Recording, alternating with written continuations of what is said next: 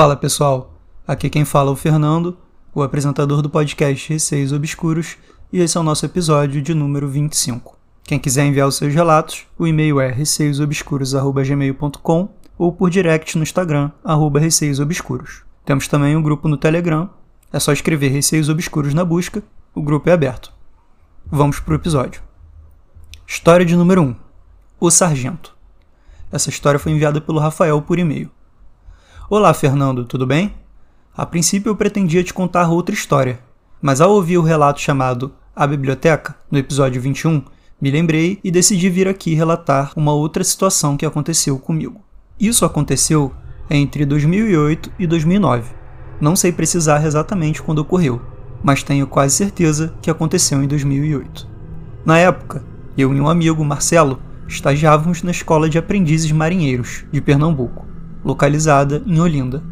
Como lá tinha uma biblioteca, visto que era um quartel, mas também era uma escola, abriram seleção de estágio e nós conseguimos as vagas. Era uma biblioteca bem pequena, praticamente apenas uma sala, mas suficiente para alocar o acervo da instituição, algumas mesas de estudo e alguns computadores. Cada setor lá tinha um militar responsável, e no caso da biblioteca era o sargento Marcelo. Sim, era o mesmo nome do meu amigo, e dessa forma o chamávamos no dia a dia apenas de sargento.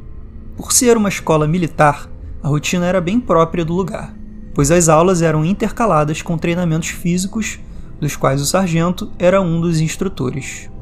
Dessa forma, não era sempre que ele ficava na biblioteca, de modo que, em muitos momentos, ficávamos apenas eu e Marcelo no setor.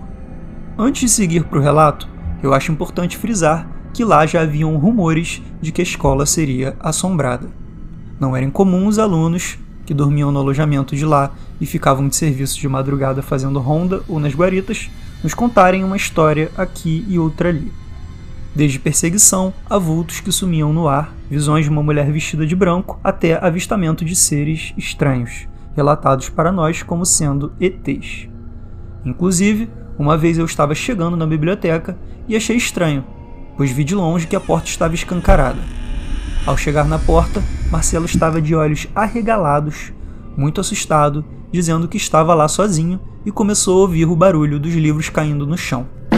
Mas quando foi ver, estava tudo no lugar. Dessa forma, assustado, ele deixou a porta completamente aberta até que alguém chegasse. Pois bem, voltando ao relato.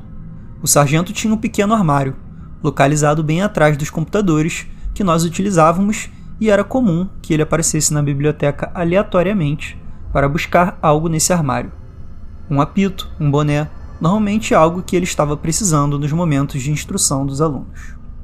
Acho importante enfatizar o quão comum isso era, pois, depois de um tempo, nós nem olhávamos mais o que ele ia fazer, sabe?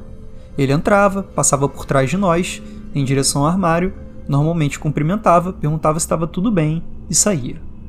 Então, numa tarde como qualquer outra, estávamos eu e Marcelo, cada um num computador, quando a porta se abriu e fechou. E o que nós pensávamos ser o sargento caminhou em direção ao armário. Era nítido que a porta tinha aberto e fechado, visto que a iluminação se modificou, além dos passos e o vulto de alguém caminhando por trás de nós. Era fácil de identificar pelo canto do olho. Mas como eu disse antes, era algo tão corriqueiro que nós nem olhávamos. Alguns segundos depois, eu escuto a voz de Marcelo perguntando: Cadê o sargento? Eu olhei para ele e vi que ele estava de olhos arregalados e perguntando novamente: Cadê o sargento?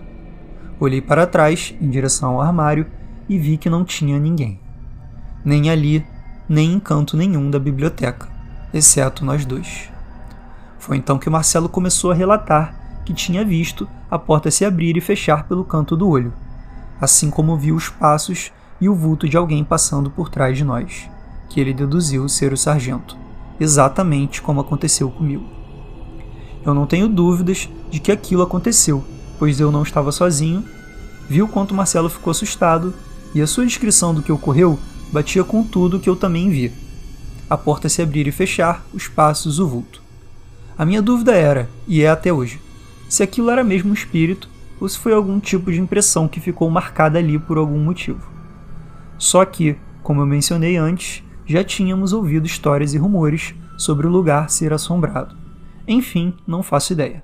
Um forte abraço e sucesso.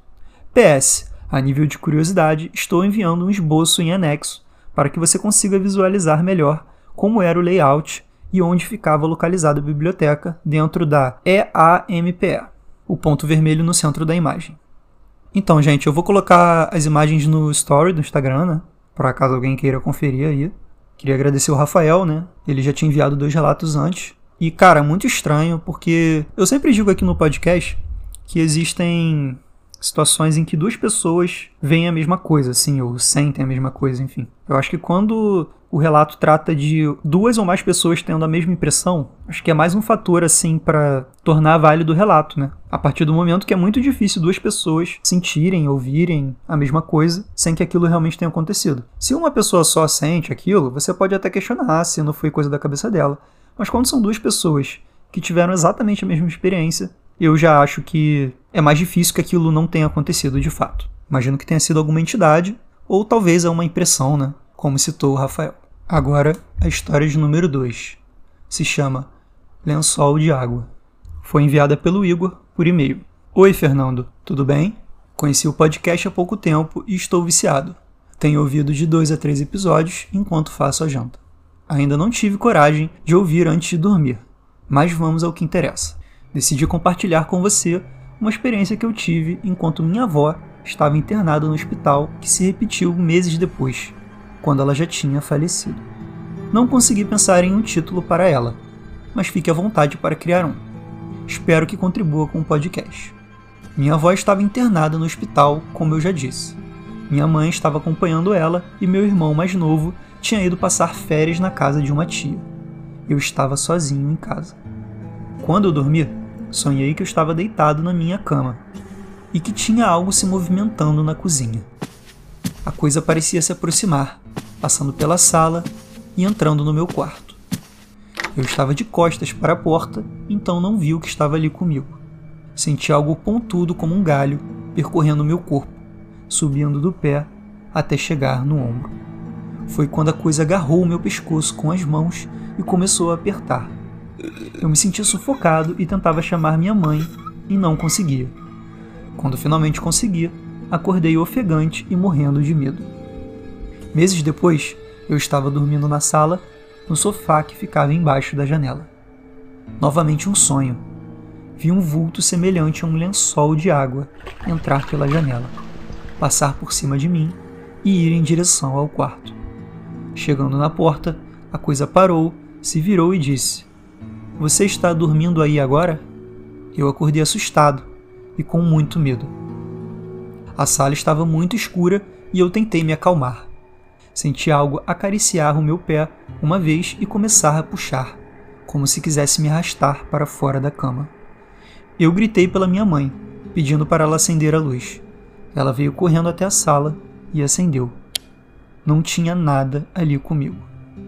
Eu comentei sobre isso com uma amiga que é um bandista, e ela me aconselhou que, sempre que fosse dormir, em minhas orações ordenasse que o que quer que estivesse me visitando ficasse do lado de fora.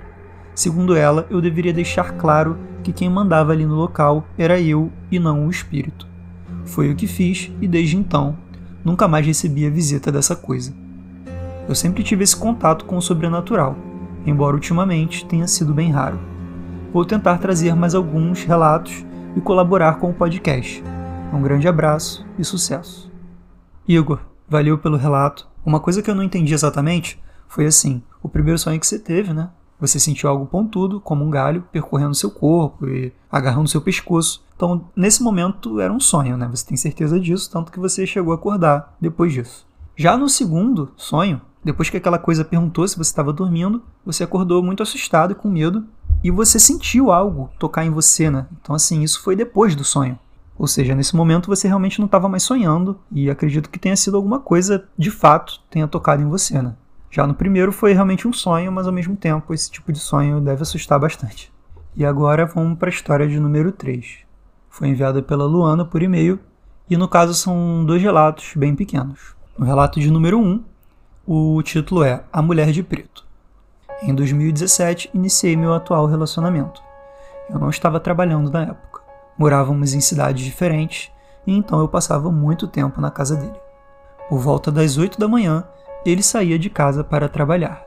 Me acordava dizendo que já estava indo e eu levantava da cama para trancar a porta, porque eu ficava com a chave dele e voltava para a cama. Em um desses dias, fiz a mesma rotina, mas quando fui deitar para dormir mais um pouquinho, vi uma mulher toda de preto, com roupas antigas atrás da porta do quarto. Ela não fez nada, só ficou me olhando. Mas que isso não amenizou meu pânico, eu nem preciso dizer, né? Agora o relato de número 2: Menina no caminhão. Quando eu deveria ter uns 12 ou 13 anos, uma das coisas que eu mais gostava era andar de bicicleta.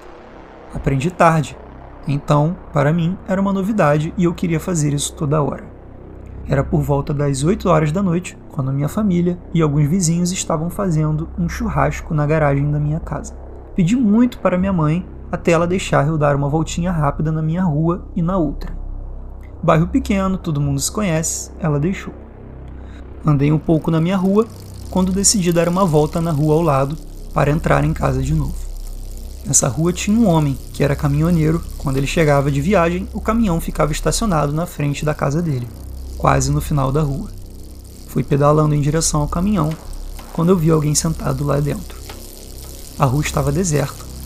Continuei pedalando e olhando fixo para o caminhão, até que vi que era uma menina sozinha lá dentro. Fui indo mais perto e quando cheguei bem próxima, vi que ela não tinha olhos, só buracos negros. Ela tinha um cabelo preto, comprido e um vestido branco bem simples. A menina ficou lá parada e eu fiquei completamente sem ação. Parecia uma estátua. De repente, eu saí daquele transe e a menina sumiu. Eu pedalei de volta para casa que nem doida. Cheguei em casa desesperada e nem precisei falar que tinha acontecido algo. Uma das vizinhas já veio dizendo que eu estava muito pálida. Essa imagem nunca saiu da minha cabeça. Caraca, Luana, bem sinistro os dois relatos. Primeiro essa mulher de preto te olhando, né, sem dizer nada. Eu tenho muito medo disso, né? Aquela aparição ali te olhando assim, só que sem te dizer absolutamente nada, assim, e você fica naquela indecisão assim do que que é, do que que, que é contigo, sabe? Não é para menos que você ficou em pânico. E o segundo relato eu achei mais estranho ainda, porque a menina tinha buracos negros, né, no lugar dos olhos, então assim, como se ela não tivesse olhos. E essa coisa do cabelo preto comprido com um vestido branco me lembrou até um pouco a Samara. Mas realmente deve ter sido aterrorizante esse momento aí. Gente, esse foi o episódio de hoje. Espero que tenham curtido. Novamente lembrando que quem quiser enviar os relatos, o e-mail é receiosobscuros.gmail.com ou pode enviar por direct no Instagram, arroba receiosobscuros. Temos agora o grupo no Telegram também, só escrever na busca Receios Obscuros ou clicar no link que está na bio do Spotify. Um beijo a todos e até o próximo episódio.